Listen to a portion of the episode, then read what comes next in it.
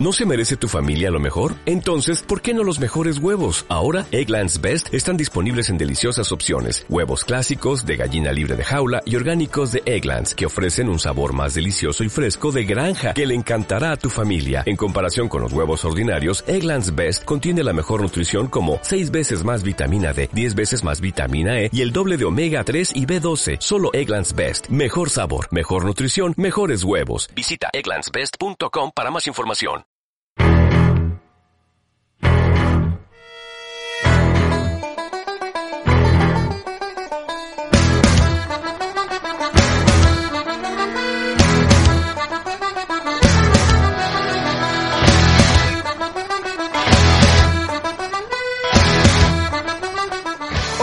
Muy buenas. Bienvenidos un día más al podcast de básquet, entre comillas. Bienvenidos a el mejor podcast de baloncesto de España.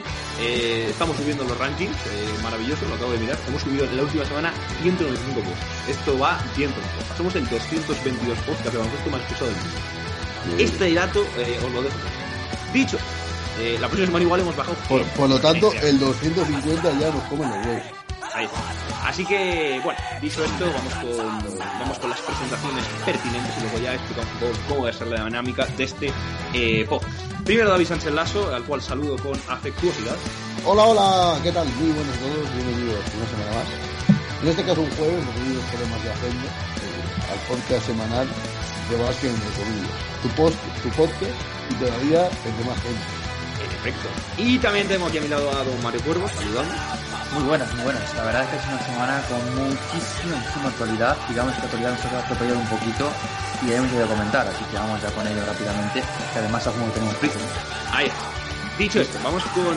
Voy a ir con, con un poco cómo va a ir el podcast para que la gente más o menos se, se sitúe. Lo primero, eh, estáis escuchando esto muy probablemente el jueves, porque evidente, porque no hemos podido grabar antes. Tenéis ese podcast de Landis de Valencia eh, subido. Si se quiere subir, se quiere subir bien Exactamente, porque si subiese un audio de 30 segundos, en teoría ya estaría bien cuando lo estéis escuchando. Espero haberlo solucionado para entonces. Eso por otra parte. Luego, eh, hoy, entonces lo que vamos a hacer es a comentar la ACB y las ventanas, no vamos a comentar nada, tampoco tiene tanta importancia. Y ya comentamos un poco los otros cosas que hemos hablado, os remitimos a ellos. Eh, vamos a hablar sobre todo ahora del tema Ucrania y cómo afecta a la Euroliga, que es es lo más relevante de toda la semana, el tema con los equipos rusos y, y los jugadores, que ahora les explicará Mario. Y eh, luego vamos a ir con la NBA, que esta semana pues, ha reanudado la competición después del All-Star, que lo comentaré yo. Y luego al final, a modo de apéndice, eh, vamos a comentar pues, un poco fuera de, de todo ¿no? los El partidos tema deportivo. exactamente el tema deportivo de la Euroliga y de los partidos que, que están jugando. Así que bueno, por esa parte eh, tenemos eso. Así que si queréis, vamos a empezar rápidamente con el tema de Ucrania y Rusia. Voy yo a dar una pequeña introducción, luego Mario ya da todo. Eh, básicamente, eh, como sabéis, pues evidentemente estamos en medio de una cruenta guerra, eh, desde que hace justamente una semana desde que grabamos esto, que es el miércoles, una semana y un día cuando lo escuchéis, eh, pues eh, Vladimir Putin decidió invadir Ucrania. Evidentemente esto tuvo eh, consecuencias eh, geoestratégicas globales, pero también en el mundo del baloncesto, eh, sobre todo pues en el tema de la Euroliga. Así que bueno, Mario, te dejo a ti para que nos cuentes. Pues a ver, lo primero, eh, hay que decir que desde el principio hubo reacciones, aunque eh, han ido evolucionando mucho con el paso de los días. Primero, la primera eh, reacción que hubo por parte, sobre todo, de Zalgiris, que fue el primer equipo que se posicionó en contra de jugar contra los equipos rusos, y Zalgiris decidió eh, que no iba a jugar contra los equipos rusos. Y además instó y, digamos, eh, motivó al resto a, a- no hacerlo tampoco. Después, lo que pasó fue que el siguiente equipo que se rebeló en contra de todo esto fue el Barça, que tenía que jugar un doble partido en, Rusia, primero el viernes en San Petersburgo frente al Zenit y el domingo frente al CSK en Moscú. No se jugaba ninguno de los dos partidos porque el Barça decidió no viajar. Después, durante la tarde, se decidieron que todos los partidos que involucraban equipos rusos, en este caso era un Basconia Unix, SCSK Bayern de Múnich y el Barça, bueno, el Zenit Barça, que se va a jugar el viernes, no se iban a jugar esta jornada y quedaban por el momento eh, suspendidos para jugarse en principio más tarde. Después, eh, el viernes, esto hablamos del jueves, el viernes hubo una reunión en la que la Euroliga decidió que no se iba a jugar ningún partido más en territorio ruso. Es decir, los partidos que involucraban los equipos rusos como locales, es decir, Zenit, CSK y Unis Kazan, no se iban a jugar en Rusia, sino que se iba a encontrar una sede, eh, digamos, eh, fuera del territorio ruso, neutral. Lo que pasó es que después de todo esto, evidentemente, con todos los países eh, cerrando su espacio aéreo a los, aviones rusos, evidentemente se complicaba muchísimo el tema de que se pudiera, por parte de los equipos rusos, viajar a otros países para jugar esos partidos. Con lo cual, se llegó luego a un punto en el que también los jugadores de varios equipos, sobre todo en principio fueron los jugadores del CSK de Moscú, el primero fue Toko Sengelia, jugador georgiano, no olvidemos, que eh, juega en el equipo del ejército ruso, el CSK de Moscú, y decidió el sábado dejar el equipo momentáneamente y volver a España con su familia. Tras él, eh, fueron varios los jugadores que sucedieron. Eh, fueron Grigonis, lituano, Bolomboy, jugador nacido en Rusia, pero con ascendencia tanto ucraniana como congolenia. También otros jugadores ya, como el caso de Hackett, eh, Boydman, el, resto de estadounidenses, también eh, Clyburn. Luego, en el Zenit se marchó Kuzminskas, lituano, Gudaitis, lituano, Napier, norteamericano, pero que tampoco, bueno, llegó a jugar con el Zenit en este caso. Y otros jugadores como Ponitka, eh, Lloyd, eh, todos los que no son rusos, fueron invitados por parte del club a abandonar el equipo definitivamente, o al menos temporalmente, durante un tiempo. Y después, eh, ya se decidió el lunes que los equipos rusos, después de ver que evidentemente los jugadores se habían marchado y además había un problema muy importante porque no se podía eh, entrar los eh, países, digamos, Estados Unidos o otros países que pudieran traer jugadores a estos países, a, Rusia en este caso, al estar cerrado el espacio aéreo a los, aviones de, otros países que no sean Rusia, pues evidentemente se complicaba sobremanera que se pudieran contratar fichajes para sustituir a estos jugadores. Finalmente se decidió que no, no, solo no se iba a jugar en Rusia, sino que tampoco se iba a jugar ningún partido que involucre a ningún equipo ruso. Con lo cual se decidió, de manera temporal, todo esto, eh, expulsar a los equipos rusos de la Euroliga y también de la Eurocup, evidentemente. Todo esto eh, afecta a otra competición porque, evidentemente, eh, digamos que es la competición menor de la Euroliga y que sigue las mismas reglas. En este caso nos quedamos ahora con una Euroliga formada por 15 equipos los 18 que estaban, menos Zenit, CSK y Unix, que en el momento de decidirse su suspensión estaban los tres en posiciones de playoff. Con lo cual, se nos queda una clasificación con 15 equipos. Y ahora se nos eh, aparecen tres problemas. Primero, hay que ver qué pasa con los partidos ya disputados con los equipos rusos. Hay que ver si se decide que esos partidos no cuenten, es decir, que las victorias y las derrotas entre esos equipos no cuenten en la clasificación y, por tanto, eh, se pudiera dar una clasificación alternativa a la que hay actualmente. Es decir, podríamos ver, por ejemplo, al Bayern de Múnich quinto, cuando actualmente le tenemos eh, en una posición fuera de playoff. Eh, más concretamente, está el equipo muniqués en la undécima plaza, se podría ver quinto. F subiría esta sexta posición desde la actual que ocupa, que es la novena. Mónaco seguiría octavo, Maccabi sería séptimo, que actualmente es duodécimo, y por ejemplo Vasconia sería duodécimo, actualmente ocupa la posición número 17. Y además hay otro equipo que le afectaría mucho este tema, y por ejemplo Fenerbahce, que de ser décimo sería noveno, y luego otros equipos eh, y tal.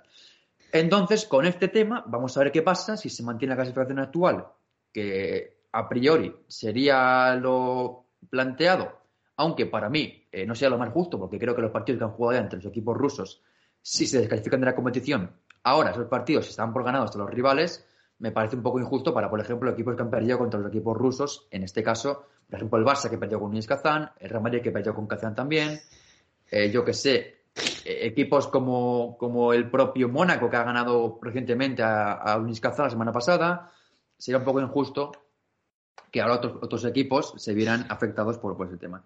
Luego hay otro tema. ¿Qué va a pasar con los jugadores de estos equipos?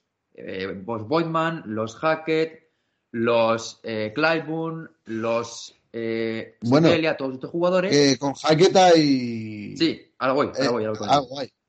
Es que hay un tema, que la Euroliga sí que tiene cerrado su plazo para inscribir nuevos jugadores, además de equipos que ya han jugado la Euroliga de temporada. Es decir, Hackett, por ejemplo, Sengelia, Milutinov, uh, no pueden fichar por ningún equipo de Euroliga, al menos para jugar Euroliga. Sí, por supuesto, para jugar competición doméstica, como fue el año pasado el caso de eh, Tomás Hertel, que fichó por el Asbel ya inició la temporada y fichó con el equipo francés para jugar solo la liga. Pero esto no es así con la Eurocup, que cierra su plazo para inscripciones el próximo 8 de marzo. Hasta ese momento, para el que quedan actualmente cinco días, eh, tanto los equipos de Eurocup pueden fichar a los jugadores para jugar tanto Eurocup como Liga Doméstica. Esto abre la posición, por ejemplo, de que el eh, Virtus Bolonia esté a punto de fichar a Daniel Hackett con un contrato de más de 2,5 temporadas, es decir, la temporada, lo que queda de esa temporada más dos más, y también se habla de la posibilidad de eh, reforzar el juego interior, ya mermado por la baja de Udo del principio de temporada, con jugadores como Boydman o Jordan Mickey que van a salir de sus equipos. Y también hay un último tema que vamos a ver cómo afecta. Evidentemente, al ser la competición de 15 equipos, habrá eh, equipos impares, con lo cual habrá cada jornada un equipo que descanse, un equipo que no juegue partido. Es verdad que sé que partidos aplazados y esto se puede compensar de esa manera porque hay muchos partidos todavía por jugarse entre varios eh, de los equipos que sí que pueden competir todavía en Euroliga. Pero sí que se puede la casualidad de que cada jornada haya un equipo que no juegue partido.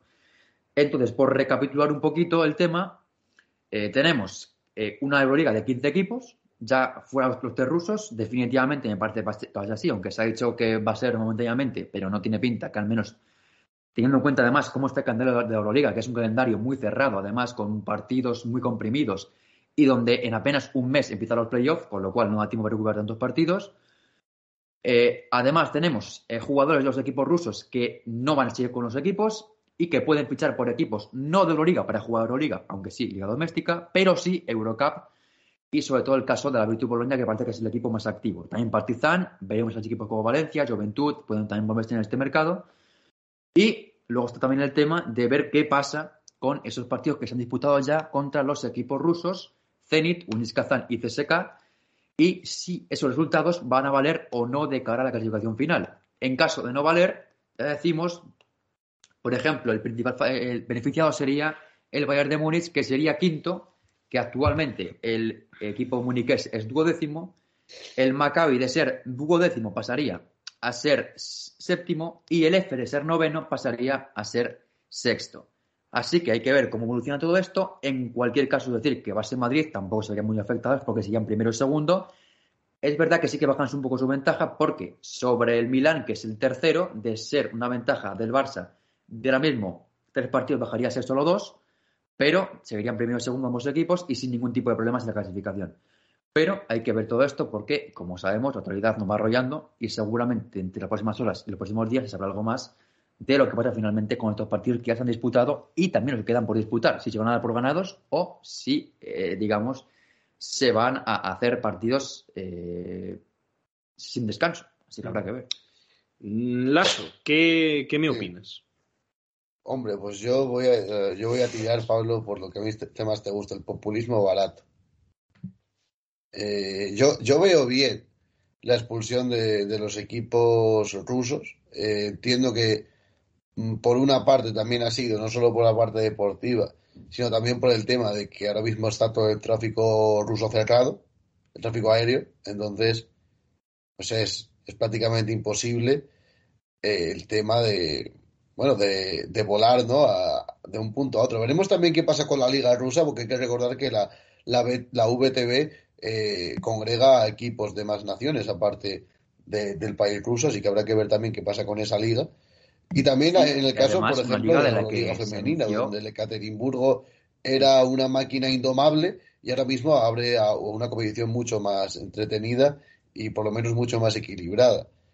Eh, eso por una parte, eso por una parte, yo creo que también se va a acabar la temporada sin, sin equipos rusos porque tampoco quedaban tantos partidos y pongamos que el conflicto, que no tiene pinta, pero pongamos que dura un mes o dos meses, pues esos, esos, esos, y es que ya nos metemos en playoff y creo que va a ser imposible. ¿Eso qué nos va a dejar? Pues jornadas más cortas, veremos a ver cómo queda la clasificación y equipos que habían tirado completamente su temporada en Euroliga como Vasconia, se puede volver a enganchar al carro de intentar meterse en el top 8, algo que yo creo que ya todos dábamos por perdido. Ya sabemos que a Vasconia además le gusta jugar este tipo de bazas de cosas imprevistas. Solo hay que recordar cómo ganaron la última liga. Pero eh, hay, que, hay que pensar también, ¿no?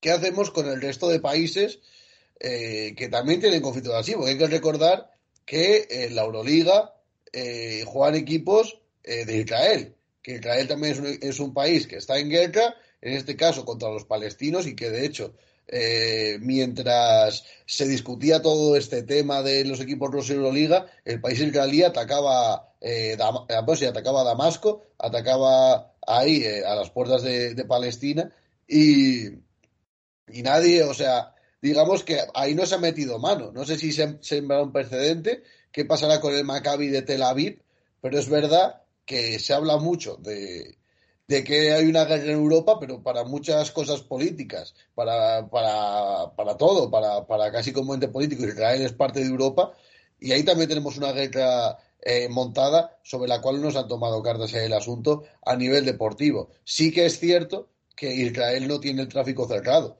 eh, con el resto de Europa que para mí yo creo que ha sido la principal, el principal motivo por el que se han sacado los equipos rusos eh, de la competición europea. Pero hay que ver eh, ¿no? cómo, qué pasa esta temporada ya no, pero para temporadas siguientes como equipos como, como el Maccabi de Tel Aviv, que también puede ver su, bueno, su participación un poco mermada. Y por el tema de, de, los jugadores, es complicado porque es verdad que a Daniel Hackett sí que se le ha rescindido el contrato y se le va a permitir fichar con otro equipo, que probablemente sea la Virtus Bolonia, que sigue pues aumentando ese plantillón que tiene y sigue pues apuntalando su candidatura para estar el año que viene en la Euroliga.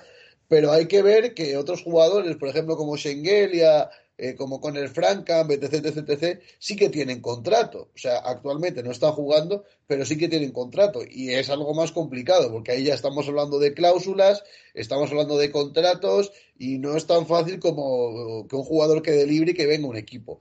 Entonces, eso, está el caso de Daniel Hackett y está el resto de casos de, de, jugadores europeos no rusos de equipos rusos. Y ya por finalizar, hay que saber qué pasa con el Zenit de San Petersburgo, porque hay que recordar que su patrocinador Gazprom es uno de los más potentes que tiene la Euroliga y además es, es el gas, que es actualmente lo que sostiene a Rusia de, de, no caer en picado la economía después de todas las sanciones que le está imponiendo Europa. Así que me parece que se, crea, que se queda eh, un escenario bastante complejo, tanto para los jugadores de equipos rusos que no son rusos, como para especialmente económico para Euroliga por el tema de Gazprom, que es algo que no se ha hablado, pero me parece bastante relevante. Sí, además que en otros equipos y otros países y otros deportes, como el caso del fútbol, eh, por ejemplo, el Saque 04, que estaba patrocinado por Gazprom, eh, retiró el, el, patrocinio de Gazprom. También la Champions League tenía la final en San Petersburgo, además de temporada, y luego eh, también tenía el patrocinio de Gazprom para, para la competición en sí. Entonces hay que ver cómo se queda afectado también. Hay otro tema que tampoco hemos tocado, y es de cada temporada que viene, qué pasará tanto con Zenit como con Unix, porque CSK sí que tiene su plaza asegurada, pues es el fundador de la Euroliga pero CSK, eh, perdón, Unix y Zenit son dos equipos que, eh, primero, el Zenit está esta temporada como eh, wildcard después del gran eh, trabajo la temporada pasada y el Unix está como segundo en la Eurocup del año pasado. Y luego hay que ver, evidentemente, por rendimiento deportivo merecen estar una temporada más, pero luego hay que ver si la temporada que viene el conflicto está resuelto o no, y por lo tanto hay que ver si pasa con el Zenit y con el Unix, que la Euroliga, digamos que les da eh, el beneplácito para otra temporada más, que creo que deportivamente se lo merecen, pero hay que ver si sucede eso o no y qué podría pasar con ellos. Yo, o sea, por, por decir varias cosas, la primera es sobre, mm, sobre lo de los jugadores. A ver, es complejo porque, como decís, hay algunos que han sido simplemente como suspendidos y otros han sido eh, más que nada pues eh, rescindidos. Yo creo que no descartaría que si más son rescindidos tal cual, eh, puedan acabar en algún equipo de, de Eurocup, porque sinceramente eh, me parece extraño y lo de Hackett me parece algo habitual, ¿no? Que jugadores de este nivel estén justamente en la parte de la temporada más mm, bonita, por así decirlo, eh, parados. Es verdad que no podrían estar en Euroliga, pero yo creo que en Eurocup o alguna liga nacional, pues como me acuerdo, por ejemplo, hizo Artel el año pasado cuando lo cuando lo cortaron. Entonces me parece. Poirier cuando vino. También, cuando fue cuando vino el Madrid, sí, exactamente. Se lo jugó en, en, la Liga En la Liga. Entonces me parece que, que, es interesante, es interesante saber esos jugadores dónde van a acabar y, y sinceramente eso. Luego, por, por el parte de lo de los equipos rusos, a ver, es, es, normal, yo creo, por el tema del espacio aéreo sobre todo. Yo mm, no sé si estoy, o sea, entiendo que como símbolo está muy bien. Me refiero, al final, mmm, es quitar ¿no? a Rusia pues más cosas, más atractivos, más eh, eh, eventos deportivos, ¿no? incluso en otras competiciones y en otros deportes se les ha expulsado de Olimpiadas, de, mundiales y todo esto. Entonces, me parece, o sea, me parece bien a priori.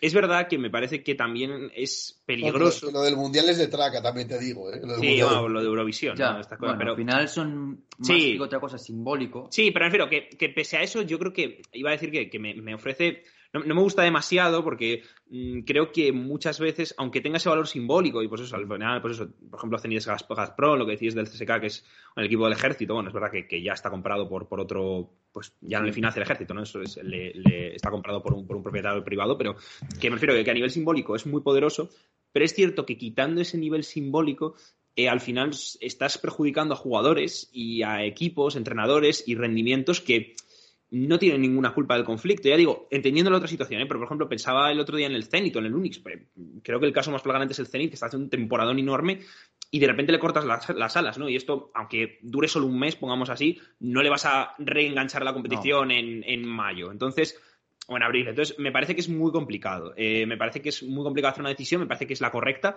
pero que sí que me da pena por, por esos jugadores y por el tema de, del Unix y, y, todo, este, todo este tema. Entonces, no sé, me da un, me da un poco de, lástima, pero bueno, al final es, es lo que, lo que, han, lo que han decidido. Eh, se ven afectados, eh, digamos, integrantes de equipos y también individuos particulares que no tienen nada que, no tienen nada que ver. De hecho, lo vemos. O sea, CSK, claro, o sea, por ejemplo, CSK tiene jugadores, pues Herzengelia y Grigonis, que son jugadores que nunca estarían, vamos, ya no de acuerdo, pero que no, no son ni siquiera simpatizantes de Rusia, aún nadie, Entonces, por eso no, no me gusta tanto. Pero, pero no, entiendo, que Schengelia sea muy Por parte de, de, la Euroliga, como igual que por parte de la FIFA y de la UEFA, otro tipo de organismos como la FIFA también, eh, se ha decidido que los países rusos, eh, bueno, países, perdón, los equipos rusos, perdón, también selecciones rusas, no pueden representar al país a nivel nacional, es decir, no pueden tener una exposición con su bandera. Sí que pueden jugar deportistas de manera individual, como en el caso de otros deportes que sí que se ha permitido que los deportistas puedan jugar con una bandera. No, como el de las Olimpiadas este año. Con las Olimpiadas este año, el Comité Olímpico Ruso, mismamente. Sí, pero bueno, eso fue más por el dopaje. Sí, por el dopaje, no, fue por el dopaje, digo, pero que algo similar. Para que más o menos Pero claro, el, tema no es ahora ese, sino es que al final estamos hablando de equipos rusos que tienen una imagen al mundo por parte de Rusia. Claro. Y evidentemente el CSK de Moscú. Sí, sí. Pues si juega en Euroliga y gana partidos y, por, por ejemplo, ganar a la Euroliga, sería una imagen de Rusia, que al final sí es verdad que Sengelia no está de acuerdo con lo que ha pasado en, en, Ucrania, tampoco Grigoni, tampoco Milutino, Boyman, tal, pero al final mm. es que en la guerra pagan justo por pecadores. Sí, no, no, sí, sí, por eso digo que me parece la mejor decisión y me parece la decisión justa pese a eso. Y luego, lo que decía Lasso del Maccabi, a ver, yo sinceramente, o sea, me parece que es algo que, yo creo que, todos sabemos lo que, lo que pasa en Israel y, y que evidentemente, pues a ver, mm, no vamos a mentir. Está muy mal, y es injustificable absolutamente. Y está claro que ha habido, por una parte, eh, justificaciones eh, por determinadas partes de la, del espectro político, tanto español como internacional, de esos conflictos, sobre todo de un determinado país, eh, que no está en, a este lado del Atlántico. Pablo, ¿estás hablando de un país del que luego vamos a hablar de su liga de baloncesto? Sí, básicamente, de, Estados ah, Unidos, ¿no? Me refiero, yo creo que el, problema de, de, ambos sitios es que es un conflicto que, queramos o no, eh, pese a que ha sido enormemente injusto con las personas palestinas y con todo este tema, eh, pues ha tenido una justificación, una aceptación por determinadas partes, eh, partes de la sociedad eh, no entrando en terreno político, eh, digo en, el terreno estrictamente baloncestístico, que no lo vemos tan claro, o que creo que no se ve tan claro como en el caso este de Ucrania, que es claramente una agresión de Rusia que se mete e invade un territorio, ¿no? Aunque en el caso de los de, Palestina y Israel, Israel también pues, está de cierta forma invadiendo un territorio eh, palestino desde hace pues 50 eh, años. Pero entonces no creo que tenga ninguna consecuencia el, tema de, de, Maccabi ni nada. O sea, no creo que sea, no creo que en el, en el, corto plazo veamos eso y no creo que nunca se produzca. Eh, dicho esto, pues evidentemente hay una clara, hay un claro cambio.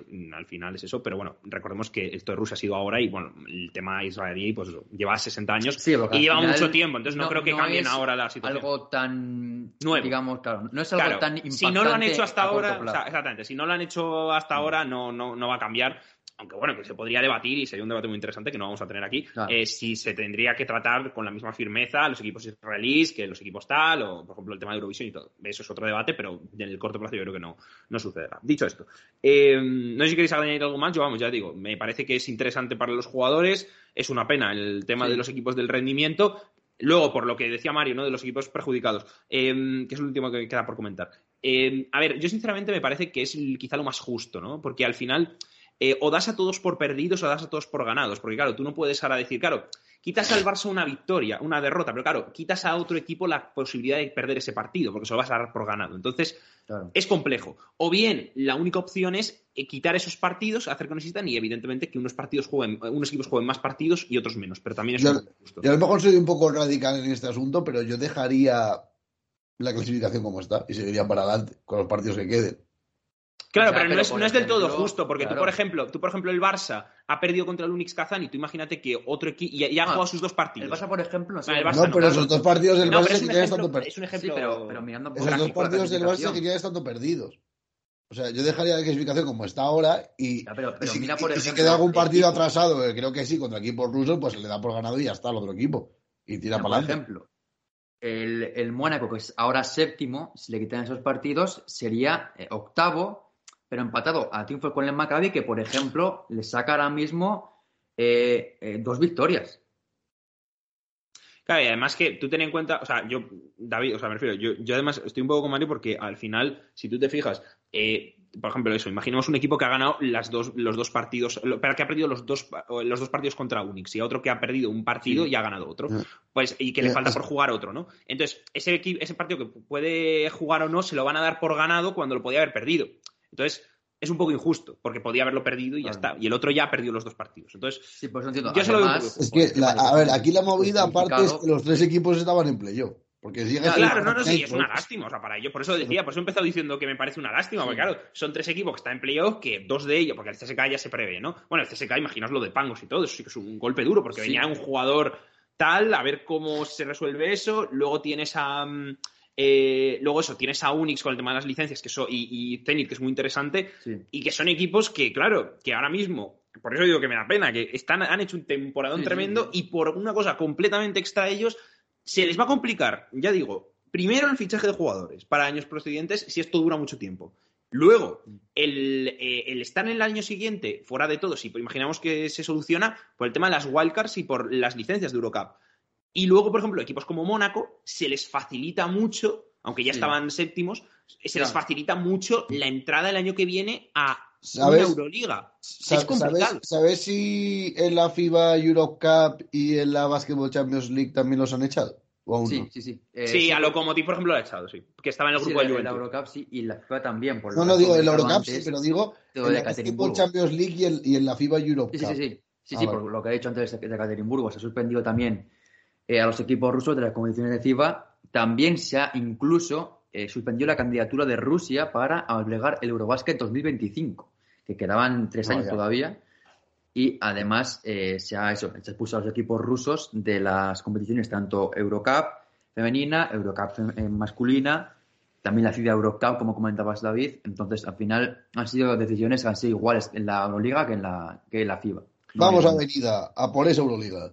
Bueno, a ver si, si hay suerte. Dicho esto, eh, pasamos si queréis ya a la NBA, si no queréis comentar nada más de este tema. Yo creo que más o menos ya lo hemos hablado mm, largo y tendido, llevamos media hora con esto, así que bien. Ah, pero es que es un Eh, tema interesante. No, es muy interesante, vamos. ya- y si Sí, quieres, lo- lo si podemos cómo hacer un podcast extra de estos de bonus de, de como el que hemos lanzado de Valencia, de debatiendo lo de Maccabi, pero eso ya para otro, para otro día. Bueno, vamos a pasar a la, a la NBA, eh, al, al equipo de ese, de ese país que no está a este lado del Atlántico, que, no, que innombrable. Eh, en la cual, bueno, pues se ha reanudado la competición tras el All-Star. Tampoco hay mucho, mucho que comentar en el, en el apartado de las, Mm. eh, de las noticias, ¿no? Eh, decir que, que ha habido aquí un. Hay un, ha habido un problemilla, ¿no? De, de- con J.R. Smith, que ha dicho, pues. Bueno, es Ha dicho, ha dicho lo que todos podemos calificar una barbaridad. Eh, bueno, ha criticado a las, a las estrellas de la NBA, ¿no? Diciendo que prefieren, eh, o preferimos, porque se incluye como estrella de la NBA, Bueno, podemos ambicioso cuanto menos. podemos Dice, preferimos tirar 60 mil dólares en un club de striptease que ayudar. Bueno, pues, es una opinión que puedo compartir y que... Quien dice preferimos dice James Harden. O sea, y es lo que iba a decir, y además me sirve mucho para hilar uno de los protagonistas de la semana, que es James Harden, que además de que además de revitalizar probablemente los clubes de striptease de la, de la ciudad de Filadelfia, que estarán muy contentos. Y de todo Pensilvania. Y de todo Pensilvania, exactamente, porque James Harden es una persona que, quiere diversificar siempre eh, los negocios. Pues hay que decir que su equipo eh, ha hecho una semana increíble. Eh, él, debutó y, de hecho. Fíjate, fíjate, Pablo, aquí tú, presente manifestaste dudas pero bueno, está siendo. no, no, yo, creo que, yo creo que no, no, es que manifestara dudas. O sea, yo, a mí me gustaba mucho y lo dije desde el principio, que a mí es una cosa que me hubiera encantado, pero que me hubiera gustado más si hubiera sido hace dos años. Sí, sí, pero, pero está siendo luna de miel de momento. No, no, por ¿eh? supuesto. Ya veremos a ver cómo llegan los playoffs. Es lo que iba a decir. Al final, muy buen nivel, pero los partidos, que al final. Es lo, es lo que venía un poco a, a, presentar. sí que demuestra lo que esperábamos de que Harden mejorará mucho a nivel individual con estos Sixers. También, evidentemente, en un, en un esquema en el que hay jugadores como, como Maxi y Embiid que son complementarios entre ellos, tampoco son jugadores que, que le quiten un protagonismo o que, o que digamos, le, le, solapen, como sí que era el caso de Durán y Irving y los Nets, que era un poquito más solapar. Pero evidentemente estos Sixers desde la llegada de Harden están muy bien. Eh, mm. ganaron fácil tanto a Minnesota como a los eh, Knicks. Y vamos a ver cómo siguen estos, estos Sixers. No, digo, para antes de que empecemos a hablar de esto, por, poner a la gente un poco en contexto, o sea, eh, ha jugado dos partidos, como ya he dicho Mario, uno contra los Knicks y otro contra Timberwolves. El primero contra los Timberwolves, eh, machacaron a los Timberwolves por. Es que los, O sea, Minnesota no se presentó al partido. 133 a 102. Eh, Harden metió 27 puntos, eh, cogió 8 rebotes y repartió 12 asistencias con un 5 de 7 en triples. Y en Embiid hizo un 34-10, bueno, que es algo habitual en él. Y en el siguiente partido, que es en el, de, los, Knicks, como bien ha dicho Mario, ganan 125 a 109, sendas palizas, eh, con 29 puntos, 10 rebotes, 16 asistencias, un triple doble de James Harden, eh, con un 57% en tiros de campo, y en beat, 37 puntos, 9 rebotes, 3 asistencias y 4 tapones. O sea, son unos números bárbaros de ambos dos. Yo, por decir un poco lo que, lo que, decía, lo que decía David, no que yo tenía algunas dudas. A ver, son dos partidos y además contra dos equipos que han tenido este año. Bueno, los Wolves es verdad que han mejorado defensivamente bastante, pero es verdad que a priori. Estos Wolves eh, es verdad que venía ese partido de jugar un back-to-back porque la noche anterior ganaron a los Memphis Grizzlies. Sí, sí, sí. Y además, eh, esta noche, el anterior, la que estamos grabando nosotros, ganaron a los Warriors. Es decir, que es un equipo que tampoco está siendo sí, pero, la iba, como. Iba, a decir que igual, que igual, ya, pero que digo que es un partido donde defendieron muy mal porque fuera de, las actuaciones de los dos, pero, eh, fue indefendible lo que, lo que hicieron los, los Sixers. Es un rival muy bueno. Este y luego, y luego además los, bueno, le metieron eso y luego los Knicks también ha sido un equipo equipo que ha tenido bastantes problemas a lo largo de, toda la temporada con este tema. Es verdad que, como dice Mario, pues son equipos que en las últimas semanas no lo han hecho mal, de hecho, lo han hecho bastante bien. Em, y, de hecho, aquí hemos hablado muy bien de, Timberwolves y de, y de, los Knicks no tanto, pero los Timberwolves sí. Y tiene su mérito, es verdad que parece que, que, lo bueno que tienen estos dos jugadores, que yo creo que lo veníamos un poco hablando el otro día, Amarillo, em, es que son dos jugadores que no han jugado con nadie igual a, eh, a ellos en su carrera. Yo creo que es, eh, lo que intentaron aquí a mucha distancia, ¿no? Es lo que hubiera sido si, por ejemplo, igual Dwight Howard hubiera estado sano y en prime en su, en su etapa en Rockets con Harden, lo hubieran intentado. Pero es verdad que Harden nunca ha tenido ese pivot eh, con el que pudieran combinar, ese pivot eh, con el que se pudiera entender también, y ese pivot sobre todo que le genera tantas ventajas. Luego, además, hay que decir que por la parte de los de los de, Sixers nunca Embiid ha tenido un jugador tan bueno con el balón en las manos para darle tantas ventajas y para eh, jugar tanto con él. Porque Simons es verdad que era una buena pareja, pero es verdad que entre ellos quizá no había toda la compenetración que igual se hubiera pensado y que con Harden sí que puede ser, porque también Harden es un jugador que tiene mucho más amenaza de tiro, que puede sacar muchas más ventajas y que desde bote genera mucho más que Ben Simmons. Por tanto, eh, creo que, evidentemente, como decís ambos, eh, esta primera dos noches, lo ha dicho David, es un poco, pues, siempre después que hay los traspasos, los dos jugadores suelen jugar muy bien porque es algo nuevo, nunca pues, han jugado conjuntos y también eso para los equipos contrarios es, complicado de, defender, sobre todo porque son juntos jugadores indefendibles y se juntan, ¿no? O sea, al final es cuando, cuando tienes a un, a un loco de la anotación y de las asistencias como Harden, eh, que últimamente, siempre, siempre lo digo, ¿no? Pero eh, siempre se le conoce porque es un jugador muy chupón, tal, Harden cuando estaba en la universidad era un base muy cerebral, mucho más asistente y es un poco lo, yo creo que lo que vamos a encontrar en los, en los Sixers y lo que en teoría iba a ser en los Nets, aunque es verdad que fue como fue. Pero por la otra parte, Embiid es un jugador que, por otra, que por ejemplo, yo siempre, siempre lo digo, ¿no? Y siempre lo decía cuando seguimos y me sorprendía, es uno de los jugadores que menos efectividad pick and roll ha tenido siempre a lo largo de su carrera. Nunca le han, le han demandado eso. Y es un jugador que, imaginaos, muy inteligente, mucho cuerpo, que tiene tiro, que desde el bloqueo podría generar muchísimo. Y con Harden estos dos partidos, es verdad que eh, no al nivel igual de otras parejas, pero lo han, lo han hecho y sí que yo creo que, que, han generado bastante. Entonces, es verdad que, por ahí yo creo que puede tirar mucho los Sixers. Y luego otra cosa que quería decir, y ya os dejo, eh, sobre este tema, es sobre Maxi, que como ha dicho Mario, es un jugador clave, es esa tercera espada, y si decimos que Harden es ese jugador que te genera las cosas, en bit por dentro es una fuerza de la naturaleza, tú necesitas ese tercer jugador que te anote, que se aproveche de esas ventajas. Y Maxi este año, que además ha tenido una mejora impresionante, leía el otro día la estadística, bueno, el otro día no, la leí hace un mes, pero supongo que no haya cambiado mucho, eh, la estadística de que es uno de los jugadores que más ha mejorado con pies posicionados y también en lanzamientos en triple sobre bote, eh, que el año pasado tenía un, en torno a un 28% y este año tiene más de un 35%, o sea, tiene como un, casi un 40%. Entonces, eh, que este jugador tenga buenos porcentajes es muy importante para los Sixers y también Tobias Harris, que es un jugador que yo creo que está un poquito olvidado y que ha defraudado un poco en su periplo por Filadelfia, pero que con este esquema quizá pueda dar otra vuelta a Red Así que, vamos, eh, muchas ganas de, de, ver a, este, a estos dos jugadores y a ver si se enfrentan a algún equipo ¿no? que igual les pueda plantear una defensa más específica, porque a priori es verdad que entre ellos, eh, a priori no, no, hay, ningún problema y están teniendo una, como dice Las, una luna de miel tremenda. Las, no sé si querías decir algo.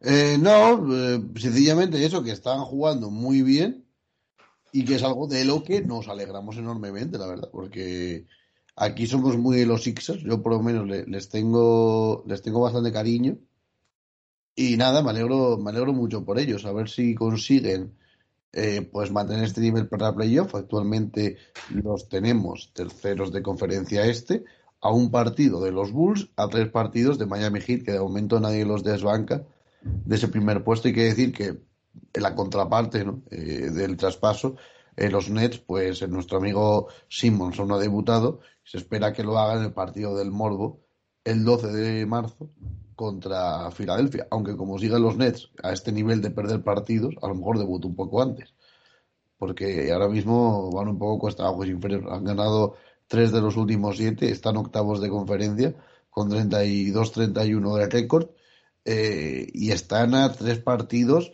del séptimo, que son los Raptors, a dos, eso sí, del noveno, eh, que son los Hornets. Yo, Pablo, eh, quería hablar de un equipo, supongo que hablaremos ahora de ellos, de forma mala, que son nuestros queridos Ángeles Lakers.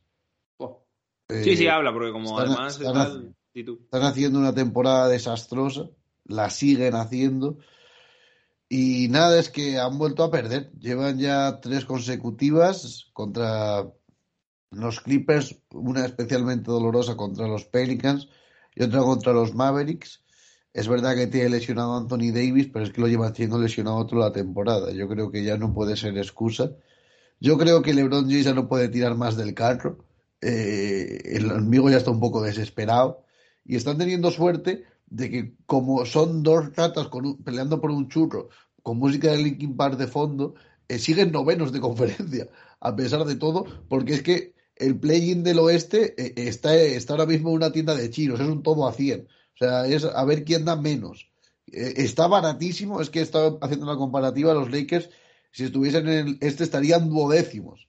Pero claro, siguen novenos con ese récord de 27-34, eh, ya pf, a cinco partidos y medio, no, cuatro partidos y medio de los Clippers, eh, pero sin embargo los Pelicans están a dos, los Blazers, eh, pues ya ni contamos con ellos, eh, los Kings siguen dando asco a pesar de, de los traspasos. Entonces, es que los Lakers lo van a tener muy complicado. Y, y, lo peor es que no tengo ningún tipo de duda eh, eh, de, de, que van a entrar en playoff. Es que no tengo ningún tipo de duda de que van a ganar el play-in, porque estos tíos son así, ya lo hicieron el año pasado. Pero es que la temporada, sinceramente, es, es desastrosa, eh, está todo mal.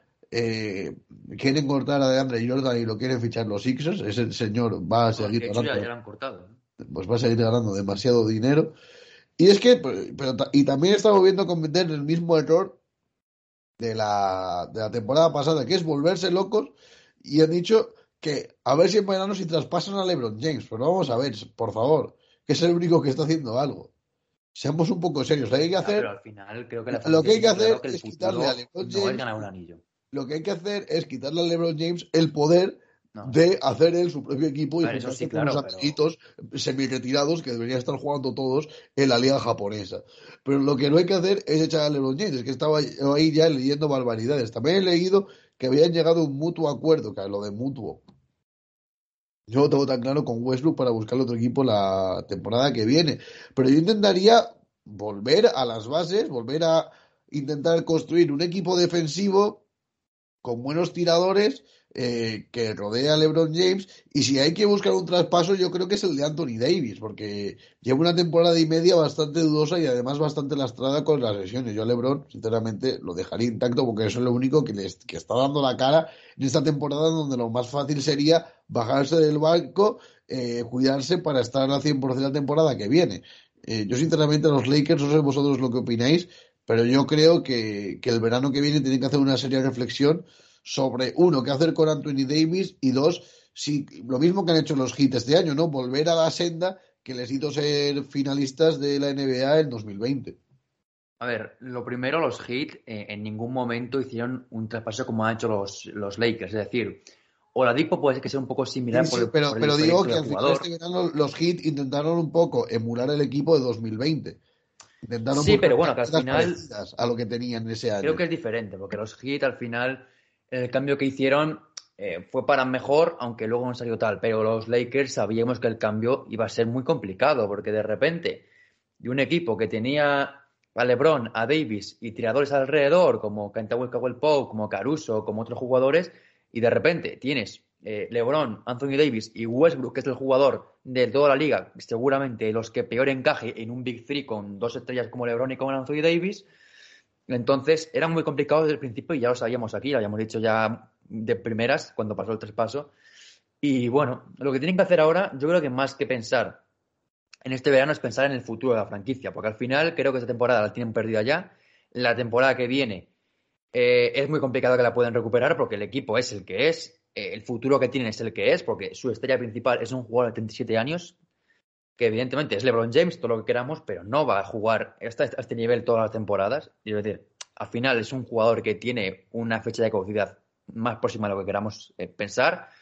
Luego Anthony Davis, eh, lo que ha comentado antes de David, es un jugador que tiene muchas lesiones ya, es un jugador que no está ahora mismo para, para liderar a un equipo, o menos no parece físicamente a ese nivel. Y lo único joven que tienen para eh, edificar sobre él es un Taylor Horton Tucker sobre el que todavía no se puede edificar porque está demasiado verde. Y tampoco parece que vaya a llegar nunca a ese nivel.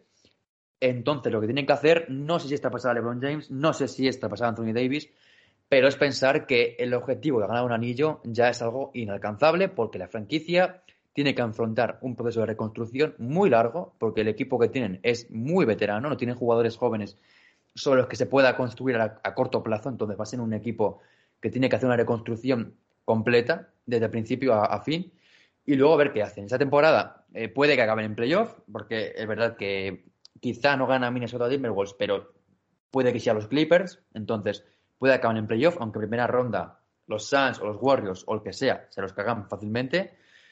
Pero eh, la reconstrucción que tienen que hacer no es solo para esta temporada, sino ya para el futuro. Porque creo que es una franquicia que no tiene prácticamente ningún futuro, que es una franquicia con jugadores ya muy veteranos, que tienen que saber que, el, objetivo ahora no es ganar un anillo, sino es sobrevivir e intentar competir las próximas temporadas. Así que a ver qué deciden los Lakers con Rob Pelinka eh, al mando pero creo que su futuro es, pinta muy oscuro porque al final eh, hicieron una apuesta de todo o nada con Westbrook y evidentemente se ha quedado en un nada. Así que tendrán que reflexionar mucho en este verano y también en este momento de, temporada porque el equipo es el que es y lo que ha contado antes David. Eh, ya se han deshecho de Dante Jordan y en su lugar han llegado a Isaiah Thomas, bueno, Isaiah Thomas, perdón, eh, DJ Augustin, perdón, y eh, otro pivot que ahora mismo no recuerdo el nombre, pero que tampoco va a cambiar significativamente el rumbo del equipo. Yo, por, por, decir eso, a ver, sí que es verdad que es complicado el tema de, de la... O sea, es, es complicado un poco, porque sinceramente, eh, no sé, los Lakers ahora mismo es verdad que están en una encrucijada bastante, bastante extensa y, y la verdad es que es, es bastante difícil de, de analizar.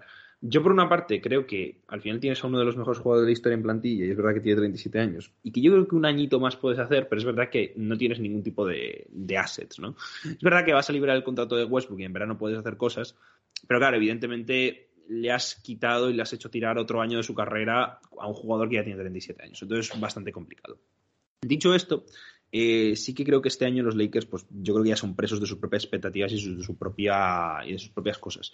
Entonces, pues no sé, la verdad es que es un tanto, es un tanto complicado. Dicho esto, eh, creo que, una cosa que, podrían intentar hacer para pues, un poco consolidar este, este tema es quizá mm, tener objetivos no de, la, de anillo, no de nada, simplemente casi de, de, ganar partidos a corto plazo porque lo hemos visto en otros equipos. bueno, por ejemplo, los Celtics que hace un, mes estaban prácticamente pues, desastrosos y mucha gente ya les daba incluso fuera de playoff. Eh, ahora mismo se han resucitado con cambios de juego. Es verdad que fueron poco a poco eh, cambiando cosas y poco a poco eh, se, veía se veía, aunque se perdían los partidos, una idea que se iba creando. Pues un poco es lo que quizá deben hacer los Lakers. A corto plazo intentar cambios en el sistema táctico, en el sistema de juego, como han hecho los Celtics, y ahí poder dar las bases para un cambio que no te va a permitir ganar un anillo, pero por lo menos hacer un final de temporada mm, más o menos potable. Entonces, es lo único que yo creo que pueden hacer los Lakers, pero bueno, eh, ya digo, el tema de Boston es un contexto completamente distinto. Dicho esto, eh, vamos a la siguiente cosa a analizar, que sea los Memphis Grizzlies, y sobre todo a Morán, que ha hecho una semana impresionante, ha hecho probablemente la mejor de su carrera. Eh, lleva dos partidos consecutivos pasando los 40 puntos, en el primer anotó 46 puntos en esa victoria, 116 a 110 ante los Bulls y luego superaría su récord de carrera que estaba en 47 puntos en un partido de playoff en primera ronda, creo que en el segundo de hecho contra Utah Jazz. Eh, emitido pues 47 y lo superó con unos 52 que firmó el lunes, si no me equivoco, ante los Spurs, que ganaron 118 a 105. La verdad es que la semana de es impresionante, es un jugador que yo creo que ya está eh, en la boca de todo el mundo y que yo creo que es ya la clara opción de futuro para la NBA y para como cara de la liga y todo, y todo esto. Así que bueno, para mí es un, es un jugador que, ya digo, más allá de quizá la trascendencia deportiva que pueda tener, sí que puede tener esa trascendencia más que nada eh, cultural, ¿no? Porque justamente digo esto eh, por el tema de, de Iverson, ¿no? Que, que, puso una, en Instagram una camiseta de Jamorant al lado del MVP eh, que, él mismo, que él mismo ganó en su momento, ¿no? diciendo como que el futuro de Jamorant era ese y un poco pues tenerle como, como sucesor. Es verdad que son jugadores diferentes, mm. muy diferentes de hecho, pero, pero que quizá tienen... Un poco su jugador más parecido en cuanto a perfil no es, eh, sino, no es Alberson, sino que es Derrick Rose cuando ganó su MVP. Sí, un jugador sí, muy sí. práctico también físicamente, un jugador espectacular y que también ganó el MVP en la segunda temporada o tercera temporada. Sí, segunda temporada en 2011, sí. Entonces, eh, no, tercera puede ser. Puede ser tercera, Bueno, sí, pero- porque creo que le draftearon. A él le draftearon en 2008, entonces sí, 2009, 2000. Bueno, entonces serían más. Bueno, no sé. Vale. Ah, en fin. Creo, bueno, es en 2000, 2008, 2009, creo que sería 2010. Bueno, tercera, segunda, eso. Eh, entonces, bueno, nada, eh, básicamente decir, decir eso, eh, yo creo que es un. Que está claro que es un, es un jugador, ya digo, para marcar una época y veremos lo que, veremos lo que hace, porque ya digo, no solo a nivel deportivo, sino a nivel de producto, es un jugador perfecto. Por acabar, también eh, en, la, en la NBA, por último, eh, hay que dar datos de un equipo que quizás eh, se nos está cayendo un poquito en, este, en esta semana, ¿no? Que son los Warriors, ¿no? que llevan en los últimos 10 partidos eh, solo 4 victorias y 6 derrotas, llevan de hecho ahora mismo una racha activa eh, de dos derrotas de forma consecutiva. Y la verdad es que es un poco complicada la situación de este equipo, que recordemos que tiene a su en su estrella a don Stephen Curry eh, en una situación un tanto compleja que mm, parece que se le ha ido los poderes que tenía a principio de temporada. De hecho, ya está fuera de todas las conversaciones por el MVP. Y es verdad que quizás es lo que les está faltando un poco ahora. Eh, han aguantado durante mucho tiempo porque además estaban teniendo una defensa muy buena y tal, pero ahora sí que es verdad que parece que ese punto les está, les está faltando. Y es verdad que han sacado algunos partidos bastante complicados, eh, pero por ejemplo el que, le, el que le remonta a Dallas esta semana, que Dallas también ha hecho, ha hecho una, una buena semana, eh, es un poco es un poco inexplicable, ¿no? Como un equipo que a principio de temporada sus partidos no se le escapaban y no era tan sólido, tan bueno que no tenían en esa eh, no, ah, bueno, no pensabas, no podías pensar ese, en ese tema, pues sí que bueno, se está yendo bastante bastante de madre. Sí, es que además los Warriors están ahora mismo sin Clay Thompson, Sí. que es, es baja, según explicó Steve Kerr, por una enfermedad general. Es decir, tampoco especificó muy bien lo que le pasaba a la segunda estrella de estos Warriors, pero sí que está fuera de- durante estos últimos partidos y veremos que, evidentemente, creo que volverá pronto, pero cuando lo haga, lo harán un equipo que lleva una racha actualmente, bueno, un poco más negativa que positiva, vaya un 4-6 de balance, que evidentemente eh, a nadie le va a poner peligro para acabar la temporada en playoff, ni mucho menos, seguramente tampoco como cabeza de serie, pero sí que le aleja ya definitivamente de los Suns, que le sacan ya eh, seis partidos y medio, y se acercan un poquito a Memphis, que es el tercero, que estaría ahora mismo a solo medio partido de estos Warriors. Exactamente. Y, y luego tienen los Jazz a cuatro partidos de los eh, Golden State Warriors. Realmente parece que no acabarán cuartos, puede que sí terceros, pero realmente su temporada, pasa lo que pasa, también será un éxito. Sí, no, no, por supuesto que es un éxito, sí, sí. Pero es verdad que tenían, por ejemplo, mucha ventaja, lo hablábamos mucho, de que tenían mucha ventaja con el resto y ahora lo han perdido mucha, lo que decíamos, ahora están a medio partido. Dicho esto, eh, últimas tres cosas que quiero hablar, por no alargarme demasiado. Eh, primero, que no lo comentamos las semanas pasadas, que fue el nivelazo que está exhibiendo de Mar de Rosa. Está promediando eh, más de 30 puntos por partido en unos eh, porcentajes de tiro de más del 50%, incluso de algunos partidos de más del 60%. Un jugador que abusa mucho de la media distancia, es probablemente el mejor jugador de media distancia de la liga.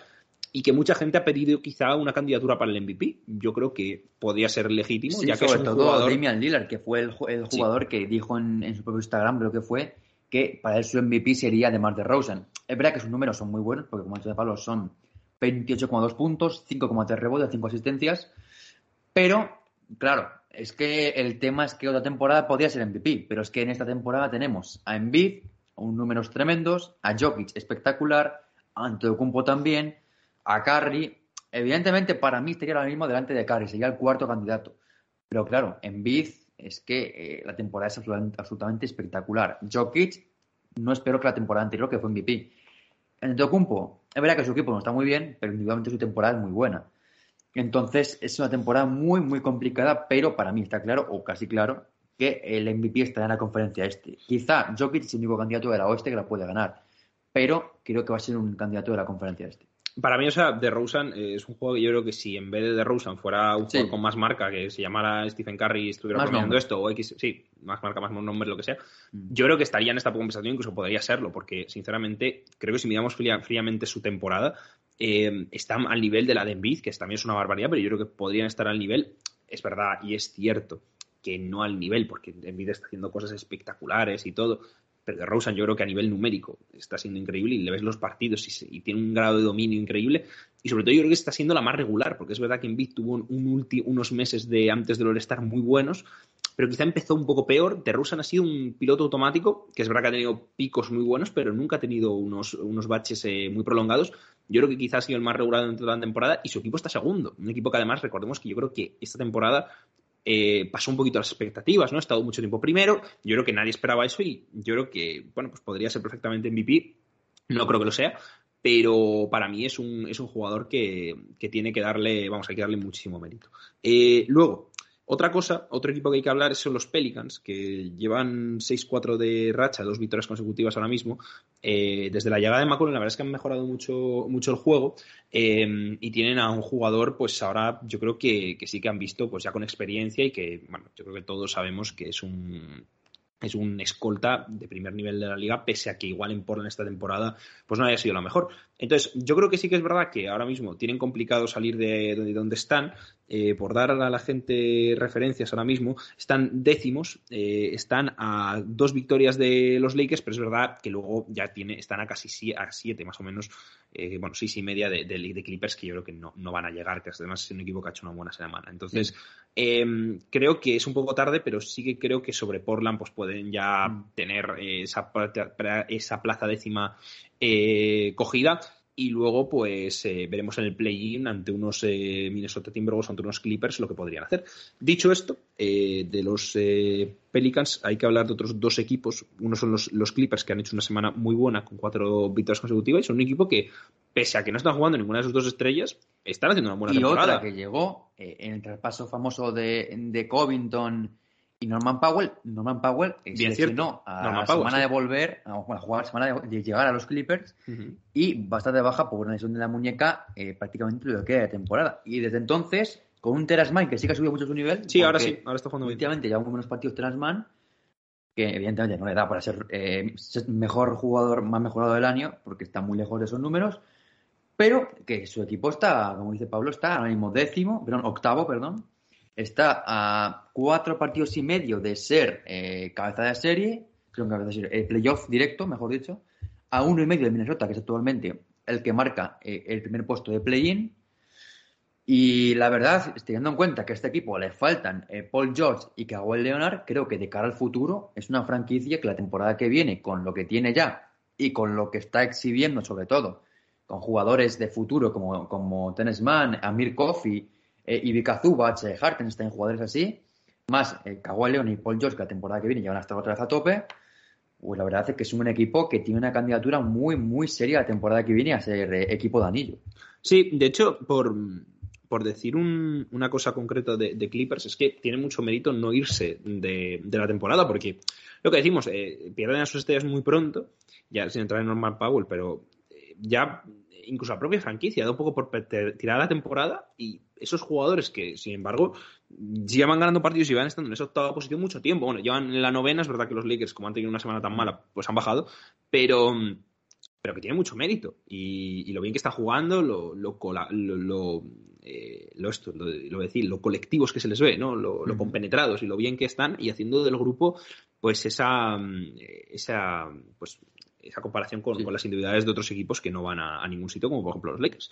Y por último hay que hablar de Denver, que es otro equipo que ha hecho una semana increíble con esas seis victorias de forma consecutiva. Y que hablaba Mario justamente de Jokic, es un jugador eh, que creo que debe estar en la trana de- del MVP. Sí. Y bueno, y su equipo pues ya parece... En la dupla, de hecho. En la dupla, sí, probablemente. Y, y nada, y su equipo que parece que está ya... Creo que es el que lidera la clasificación. Puede ser, puede ser, hombre, con la última semana que ha hecho, desde luego tiene que estar seguro. Eh, ahora mismo están con tres victorias de, de ventaja sobre Minnesota y siempre lo hemos dicho, que en esas posiciones de las sextas, los únicos que creíamos que podían caer por el nivel, quizás sean los Denver Nuggets por, por esas lesiones, pero bueno, embargo están sextos y lo que decimos todo el año, que es que no parece porque mm, cuando parece que igual bajan un poquito, se meten a ganar partidos, Jokic empieza a hacer barbaridades y es imposible ganarles, así que eh, vamos, si no pasa nada, probablemente las conferencias oeste, pues esos seis equipos sean, sean tal cual. Eh, sí, y sí. además comentar de los Nuggets que, eh, igual que los Clippers, es un equipo que le falta todavía eh, de, de Jamal Murray, perdón, sí, sí. y eh, Michael Porter Jr., que son dos jugadores que a priori eh, se habla de que podrían volver antes de acabar la temporada. Ojalá que sea así y que se puedan sumar a estos Nuggets, que desde luego están a un nivel muy bueno y como suban un poquito el nivel con esos dos jugadores, ojito con estos Nuggets que están jugando muy bien y podrían, no sé si optar a anillo, porque es complicado también con dos jugadores que vendrían prácticamente dos temporadas prácticamente en blanco, pero sí podrían optar, ¿por qué no?, a pelear eh, por una hipotética eh, semifinal de conferencia, porque creo que si les tocara en primera ronda un equipo como los Grizzlies o como los Warriors, se complica. Pero si les llega Jamal, eh, Murray, sí, y, y Michael Porter Jr. en un buen nivel de forma, pues ojito con estos Nuggets, que con este nivel de Jokic y con lo que tienen todavía esperando a volver, podría ser un candidato sin duda a dar la sorpresa. Exactamente. Eh, y nada, por acabar, sí que si eso vamos a comentar rápidamente los partidos de Euroliga, ¿no? lo que decimos de eh, un poco lo que ha pasado esta última, esta última semana, ya fuera de lo del tema de Ucrania y tal, que ya hemos comentado eh, largo y tendido. Así que si quieres, Mario, pues vamos con, con Euroliga. Pues sí, eh, bueno, vamos a comentar un poquito lo que pasó la semana pasada, porque eh, no se jugaron tres partidos, que fueron los tres en los que se vieron involucrados equipos rusos, pero sí que se jugaron el resto de partidos, en total seis. El primero de ellos fue eh, un EFES Maccabi, en el que el conjunto turco borró del mapa al Maccabi, ganó por 109 a 77 en un partido en el que vimos una versión espectacular, una más, de el que parece que está cogiendo un poco de versión de crucero, que es el amigo Vasile Michic, que hizo un partido espectacular con 20 puntos, 10 asistencias para 30 de valoración. Viene acompañado además por Larkin con 16 puntos, 13 para Singleton, 17 para Morman, 11 para James Anderson y 8 para eh, Dunston frente a un Maccabi donde solo sucedió la figura de eh, el tremendo eh, Wilbekin con 17 puntos y también 17 puntos anotó eh, eh, ante Cizic con 8 rebotes. Pero aparte de esto, pues evidentemente derrota en todos los puestos para el equipo macabeo, que además, eh, no lo comentamos, pero sí que cambió de entrenador porque ya no está, es Fagiropoulos en el banquillo Una del conjunto israelí, sino que es su segundo Avi Eben, el entrenador del Maccabi. Después hubo otro partido, la verdad, muy mm, contradictorio porque ese Zalgiris en Real Madrid que hablamos eh, antes de la Copa del Rey, que parecía un partido para el Madrid muy favorable a ganarlo, pues se llevó una tremenda paliza del equipo eh, lituano que ganó por 68 a 47, además ganando todos los cuartos del partido el equipo blanco que eh, no pasaba esto en un partido de en esta temporada. La primera vez que pasa es frente al Zalgiris, que era en ese momento y sigue siendo todavía el último clasificado. Además, eh, en este partido volvió a jugar eh, Geoffrey Loveni, el jugador francés, que ya está recuperado de esa lesión en el hombro y que en este partido cogió 10 rebotes, pero anotó 10 puntos y cogió 6 rebotes, además de los 15 puntos de Granovas, que poquito a poco está jugando a su mejor nivel. Y eh, también 10 puntos y 9 rebotes para Josh Nivo, frente a un Real Madrid donde solo estuvo al nivel Tavares con un habitual doble-doble, 12 puntos y 12 rebotes para el cabo verdiano, además los 10 puntos de Poirier, pero mal partido de jugadores como Jabusel, solo 3 puntos y un porcentaje en de campo de 1 de 7, tampoco tuvo su día Gavidec, tampoco estuvo bien Hanga, tampoco estuvo bien Avalde, y pues bueno, al final Madrid que perdió en este partido frente a Zaguires de Kaunas ha ganado un poquito más su crisis que ya perdura desde la Copa del Rey, porque sí que es verdad que tuvo una buena de Copa del Rey en cuanto a sensaciones, pero creo que se ha roto ante el Barça, sí que le hizo un poco de daño a nivel mental y parece que en este partido sí que lo ha notado un poquito el conjunto blanco. Quien también ganó esta jornada fue el Olympiacos que se impuso al Armani Milan, sobre todo con un último parcial que fue una cosa tremenda, la del equipo griego, que eh, en un partido que estaba muy, muy igualado, con un 50 eh, a 50 a falta de 6-14 para acabar el partido, pues sobre todo llevado en volandas por Lucas, el Olympiacos se llevó el partido por 67 a 58, lo que hace un parcial de 17 a 8 en los últimos 6 minutos de partido, sobre todo con un Lucas que anotó, como digo, en este tramo de partido 10 de esos 16 puntos. Además, hay que comentar otra cosa en este partido y es eh, el gran partido que hizo Olympiacos, sobre todo teniendo en cuenta de que tuvo un mal día en el triple, solo un 4 de 20 para el conjunto de Barzocas, que eh, solo tuvo un jugador aceptado en el triple, que fue Lucas con 2 de 5, un 1 de 5 para Bezenkov y un 1 de 2 para McKissick, pero no estuvo nada bien, jugadores como Papa Nicolau,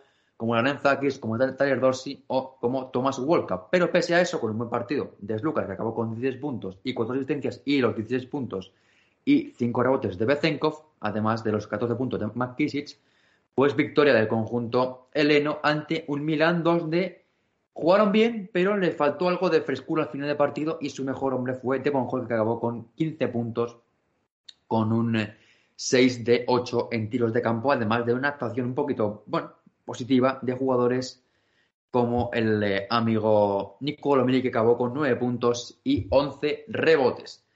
Y ya cambiamos al próximo partido, que es de la jornada del jueves todavía, que es ese duelo en el que se vieron las caras dos equipos a priori, bueno, mm, de ligas distintas, pero ganó el conjunto que llegaba con peor balance, que es el Alba de Berlín, que ganó a domicilio al Asbel Villerban por 80 a 82 con un gran partido de eh, el joven Jonas Matisek, que acabó con un total de 17 de valoración con un partido que además se contempló unas estadísticas positivas de 13 puntos con un 4 eh, de 5 en tiros de campo, 4 rebotes, una asistencia además para esos 17 de valoración que le dio la victoria a su equipo, además con un tapón final de Jalen Smith que acabó con 16 puntos de este partido y 5 rebotes a el hombre más destacado del encuentro, que fue el local Chris Jones, que acabó con 22 puntos y 5 asistencias, pero que no pudo anotar esa canasta definitiva que le podría haber dado al menos la prórroga al equipo de TJ Parker, que además estuvo bien acompañado por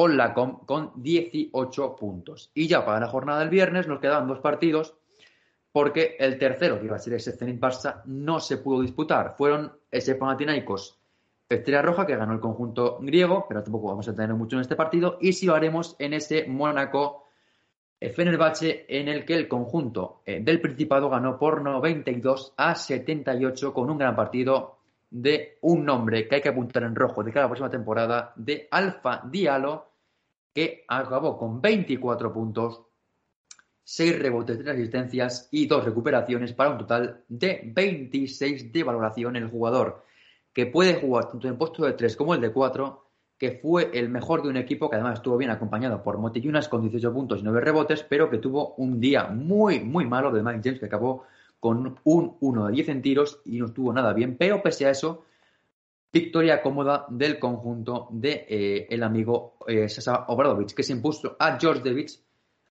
con un partido bueno de decolo en su vuelta, que acabó con 19 puntos, pero no estuvo bien jugadores como el caso de Booker, 5 puntos solo para él, tampoco fue el día de Gudurich, que acabó con 18 puntos, pero no pudo ganar el tipo a su equipo. Y tampoco fue el día de eh, Floyd, que llegaba tras hacer un gran partido en la, anterior jornada frente al Madrid, pero que aquí no pudo hacer un buen partido frente al Mónaco. Y de esta manera el Mónaco se metía en posiciones de playoff, que además había ganado la semana anterior, pero la semana anterior no, los días anteriores, al Kazan en un partido aplazado, que se llevó el equipo Mónaco, eh, privado Mónaco con un triple final de Mike James. Y ya, lo último que tenemos que comentar son los partidos que se jugaron el día de ayer, aplazados todos ellos, Primero, e, esa victoria del eh, Estrella Roja frente al eh, Fenerbahce, ganó el conjunto serbio, que ojito, que todavía está en opción de playoff. Y luego también la victoria del Zalgiris a domicilio frente a Panathinaikos para ya no ser el equipo que es, hemos siendo último, pero realmente está a un triunfo solo de Panathinaikos, que hace nada está solo con tres victorias, ahora está con seis. Y el último partido es ese Maccabi Basconia, en el que el equipo dirigido por eh, el entrenador israelí que sustituye a Sfairopoulos, se impuso al Vasconia con un partido bastante bueno del equipo victoriano, sobre todo del nombre, eh, que siempre es un poco criticado en este Vasconia, que es Wade Baldwin, que fue el mejor de Vasconia, acabando con 37 de valoración, con además una estadística muy positiva en cuanto a su impacto en el juego, que acabó con 27 puntos, con un 10 de 17 tiros de campo, con 7 rebotes y 8 asistencias en los 37 minutos que estuvo en cancha. Además, buen partido también de jugadores como Dragtis, que acabó con 15 puntos, y Costero con, con 11 puntos y 7 rebotes. Vasconia, que sí que tuvo oportunidad de ganar el partido, pero se le escapó por 94 a 93, sobre todo gracias al triple final que anotó Scotty Wilbekin, que acabó con 17 puntos, aunque con un porcentaje en tiros de campo un poco mejorable un 5 de 18 para el jugador ex de Darussafaka. Además, gran partido de el amigo Ante que acabó con 21 puntos y 11 rebotes y 21 puntos también con un 3 de 8 en triples para James Ali en esta victoria del conjunto israelí que se sigue aferrando a zona de playoff. Pues ahí estamos, eh, acabamos ya el podcast, eh, ahí tenéis lo, de la Euroliga eh, de estas dos semanas anteriores que no, que no lo podíamos haber comentado antes. Así que nada, muchas gracias por escucharnos como siempre. Y, nada, os emplazamos aquí ya la próxima semana, ya teóricamente los martes como siempre, así que nada, y bueno, si no habéis escuchado el podcast de Valencia, pues lo tenéis por ahí subido ya bien porque mm, eso, se había subido por error un audio de solo 30 segundos, así que bueno, ya está en teoría, en teoría a día de hoy solucionado, así que nada. Muchas gracias por escucharnos y adiós.